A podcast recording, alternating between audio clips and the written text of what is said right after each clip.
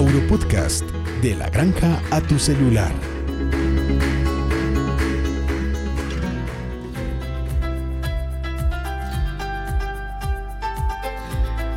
Hola a todos, bienvenidos a un capítulo más de Auropodcast. El día de hoy estoy con mis compañeros Danilo y Cristian. ¿Cómo están? Hola Geraldine, muy bien, muchísimas gracias y bueno, felices de estar en nuestro segundo episodio de Auropodcast. Hola Geraldine, Danilo, sí, contento de estar acá y también con, pues con ganas de aprender de nuestro invitado. Bueno, sí, el día de hoy les traemos un nuevo invitado, es el doctor Santiago Uribe. Él es médico veterinario zootecnista con maestrías en Uy, bueno, Santiago, descríbenos tu maestría, porque ni idea. Es una maestría en ciencias moleculares y macromoleculares. Eh, un gusto estar acá con ustedes, Danilo, Gerald, Cristian. De verdad es un placer para mí estar acá. Bueno, nosotros hoy vamos a hablar de la influenza. Hace unos días nos llegó un comentario sobre el bicho de la influenza. Entonces nuestro capítulo hoy es ¿Qué es el bicho de la influenza? Danilo, ¿qué es el bicho de la influenza? Bueno, la influenza en estos días es un tema demasiado importante y en el tema agropecuario es un tema del que se está hablando. Eh, digamos que es una enfermedad que por su nivel de patogenicidad en estos momentos en la zona norte de Colombia está generando estragos. Y bueno, vamos a escuchar al especialista. Pero primero, ¿cómo así? ¿Qué bicho? Descríbenos qué es el bicho. El bicho la influenza en realidad no es un bicho, es un virus. Es un virus de la familia Orthomyxoviridae, pero no nos vamos a, poner a ir tan allá y vamos a decir que es un virus que tiene una cápsula y encima de esa cápsula tiene unas ah, moléculas que son capaces de adherirse a las, a las células de los pollos, de las gallinas, de las aves y, en general infectarlas y causarles enfermedad. Yo tengo una pregunta. ¿El tema de la influenza siempre ha estado en Colombia? La influenza nunca había estado en Colombia. Colombia es un país o ha sido un país libre de influenza aviar y es la primera vez que se reporta oficialmente un caso de influenza aviar en Colombia. ¿Por qué llegó a Colombia? ¿Cómo, cómo creen que puede haber ingresado al país? Esto aparentemente sucede a partir de la migración de las aves provenientes de Norteamérica. Eh, estas aves en algún momento tuvieron contacto con, las aves que venían ah, migrando desde Europa y en, ese, en esas rutas migratorias se contaminaron de influenza H5N1 y de ahí eh, estas aves huyendo del frío llegan a Colombia y contaminan algunas aves de traspatio. Ok, Cristian, y desde el área regulatoria, ¿qué ha dicho el ICA al respecto?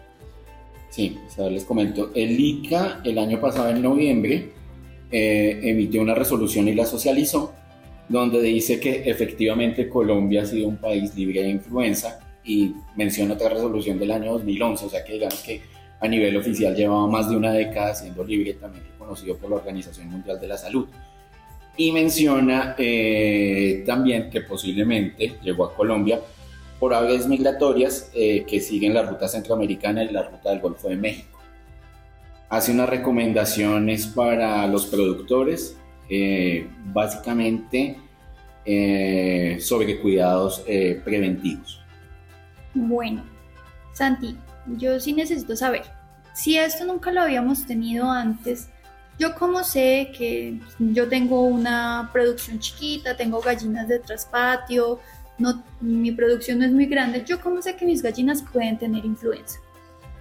En términos generales, Gerald, eh, tú vas a encontrar algunos síntomas, digamos, que pueden ser muy similares a otras enfermedades, por eso la importancia de eh, solicitar la asistencia de un médico veterinario eh, o digamos que la parte regulatoria solicitando la asistencia del ICA eh, o de FENAVI cuando encontremos sintomatología respiratoria, es decir, ruido respiratorio o aves muertas. De hecho, cuando encontramos aves silvestres muertas es importante hacer el llamado al ICA. Santi, ¿cómo es la morbilidad y la mortalidad de esta enfermedad? digamos que la, la morbilidad para, para, las personas que no conocen es eh, la, la, capacidad o la, la, sí, la capacidad de enfermar del virus y la mortalidad pues la capacidad de matar las aves que puede llegar hasta un 90% de, del lote, es decir, de 100 aves pueden morir 90. Es decir, esto es de reporte obligatorio para el ICA. Tenemos que avisar, sí o sí. Sí, es muy importante avisar. Según la normativa, uh, es obligatorio hacer el, el, llamado al ICA para que ellos vayan, tomen las muestras respectivas y determinen si es o no influenza y cómo proceder frente a las aves que, que encuentran con la sintomatología. Bueno, y si sí, entonces va el ICA a hacer los estudios y determinan que la granja, el galpón, tiene influenza. El procedimiento debe ser el sacrificio de las aves, eh, de acuerdo a lo que está reglamentado eh, y por norma así se hace en la práctica. O sea, las pérdidas económicas son muy grandes. Tenemos es que prevenir. Santi, ¿tú cómo crees que podemos prevenir? Es decir, eh, sí, ¿qué medidas podemos adoptar para evitar que esto no suceda en nuestros galpones y, bueno, prevenir esas pérdidas económicas? Existen una gran cantidad de, de, de productos distintos eh, para poder atacar el virus eh, en el ambiente. Eh, es, el, es el momento de prevenir la entrada del virus. Cuando el virus entra ya no hay mucho por hacer. Entonces eh, existen los programas de limpieza y desinfección y adicionalmente los programas de bioseguridad activa eh, como usar los pediluyos, bañar los carros con desinfectante cuando llegan a la granja. Eh, y existen diferentes productos para eso. Aurofarma tiene una gran cantidad de productos que, que pueden ser usados y podemos hablar de ellos más adelante. Auro Podcast. Yo tengo una pregunta, Santiago, que me pasó ahorita. Digamos, eh, se sacrifican esas aves, pero ¿qué pasa con esas? Pues Cristian, te voy contando eh, según la FAO, según los documentos de la FAO, eh, lo más conveniente es realizar la incineración de, de las aves. Eh, sin embargo, pues existen otros métodos como enterrar las aves y aplicar cal y otro tipo de desinfectantes para disminuir el riesgo de, de digamos, de que la enfermedad se, se distribuya por otras zonas. Adicionalmente es importante tener en cuenta que pueden ser una muy gran cantidad de aves la que sea sacrificada y por lo tanto uh, es lo más fácil para realizar de pronto eh, enterrar esas aves. Porque mucha gente no sabe qué ocurre con esa carne finalmente, ¿no? En el área de la, de la costa atlántica se redujo el consumo de aves y cerdos en aproximadamente un 40-50% eh, por el miedo a, a digamos, a, a, contaminarse de influenza aviar. Sin embargo, eh, hasta el momento lo que se conoce de este virus es que no se transmite a los humanos eh, y mucho menos eh, se transmite a través de los productos como carne y huevos. Entonces hay que tener tranquilidad y, y podemos comer carne sí, y huevos sin ningún miedo. Eh, teniendo presente que la carne del pollo es la que más se consume en Colombia, una disminución del 40% es, es bastante, ¿no? Eh, pero bueno, chévere saber entonces que no es una enfermedad que podamos eh, contagiarnos o que la podamos, eh, sí, recibir. Auro Podcast. Bueno, entonces para resumir, el bicho en realidad es un virus, es el virus de la influenza, afecta a todo tipo de aves, no solo a las producciones avícolas grandes, sino en distribuidoras donde venden pollitos, gallinas O sea, de transporte. Doctor Santiago, si yo tengo un lorito en mi casa, ¿se puede contagiar? Eh, hay algunas aves silvestres eh, que se conoce y que se sabe que se pueden contagiar. Sin embargo, eh, digamos que no había sido muy claro que estas aves eh, mostraran sintomatología. Bueno, y la única forma es la prevención, ¿cierto? Entonces nos decías que pediluvios, las, los arcos de desinfección para los vehículos, pero ¿con qué producto, qué producto se utiliza?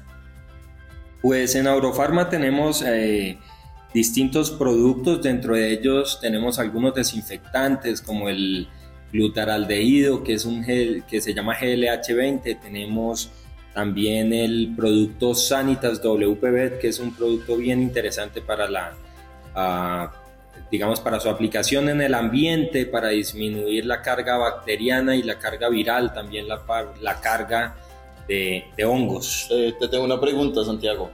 Dices que desinfectantes. ¿Puede usar estos dos productos que mencionas sobre los animales? El GLH20 no debería ser usado sobre animales. Sin embargo, el producto Sanitas WPBT está autorizado para eh, hacer su uso en, digamos, en desinfección de ambientes en presencia de animales. Entonces sí no habría ningún problema eh, desde la parte de, seguridad y nos colaboraría a disminuir no solamente la, posibilidad de entrada del, virus de la influenza, sino también eh, la carga bacteriana, fúngica y viral que puede haber en los galpones y en el ambiente. Bueno, y digamos para aquellos que tienen animales, aves específicamente, en sus fincas o en, como, pues, como decía Geraldine, tras patio, ¿qué indicaciones de bioseguridad? Dinos un protocolo que consideras que vamos a usar eh, en estos casos. ¿Cómo fue la pregunta? un protocolo. Eh, un protocolo se debe diseñar dependiendo del tipo de producción que tenemos, eso, eso hay que tener claridad. También eh, hay que entender que, los, que existen, digamos, unos protocolos de bioseguridad que se refieren a limpieza y desinfección en los momentos donde no tenemos eh, aves en nuestros galpones y existen otros protocolos de bioseguridad que llamamos bioseguridad activa, que son, por ejemplo, los pediluvios, es decir, unos... Uh, tarros donde uno pone desinfectante y allí uno mete los pies con las, pues eh, mete las botas para desinfectar eh, las botas, las superficies externas de las botas. Adicionalmente tenemos eh, la importancia de estar bañándose, bañando las manos, de cada vez que salgamos de nuestras granjas y volvamos a la granja, bañarnos y cambiarnos de ropa porque es probable que en la tienda se reúna el de la granja de 20.000 pollos, el de la granja de gallinas y el de la granja que tiene 10 pollitos y 5 gallinas. Entonces es importante prevenir eh, por ese medio también la entrada de los virus y las bacterias. Adicionalmente es importante eh, que dentro de nuestro protocolo esté un arco de desinfección o por lo menos una manera de desinfectar los camiones o los carros o las motos que llegan a, nuestras fincas para, para, disminuir el riesgo de que estos vehículos que viajan a llevar alimento a todas las zonas eh, nos traigan de otra granja o del mismo ambiente algún tipo de, virus o de patógeno contaminante. Había otra cosa que tú nos decías y era el control de roedores. ¿Por qué es importante controlar a estos animales?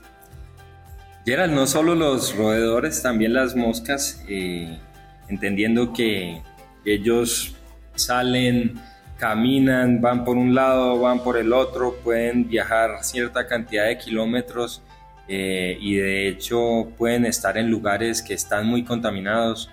Eh, pues pueden llegar a, nuestros galpones, pueden llegar y tener contacto físico, de hecho con el alimento, con el agua y con las mismas aves y a través de ese contacto eh, pueden transmitir de manera ah, importante cualquier enfermedad muchas de ellas que pueden causar la muerte de nuestras aves o problemas respiratorios, problemas digestivos que causen pérdidas económicas.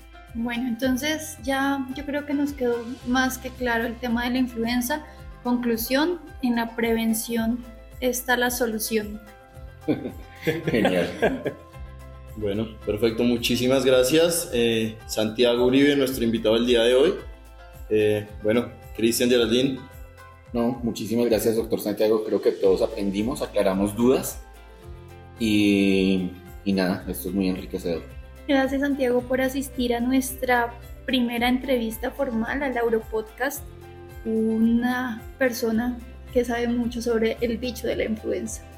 Muchas gracias a ustedes por la invitación y la pasamos muy rico. Gracias, chao a todos. Y bueno, eh, así concluye un capítulo más de Europodcast. Muchas gracias por estar eh, conectados. Los esperamos en nuestra próxima emisión. Hasta luego. Para seguir escuchándonos, suscríbete a Auropodcast en Spotify, Apple y Google. Síguenos en Instagram, Facebook y YouTube como Laboratorios Aurofarma.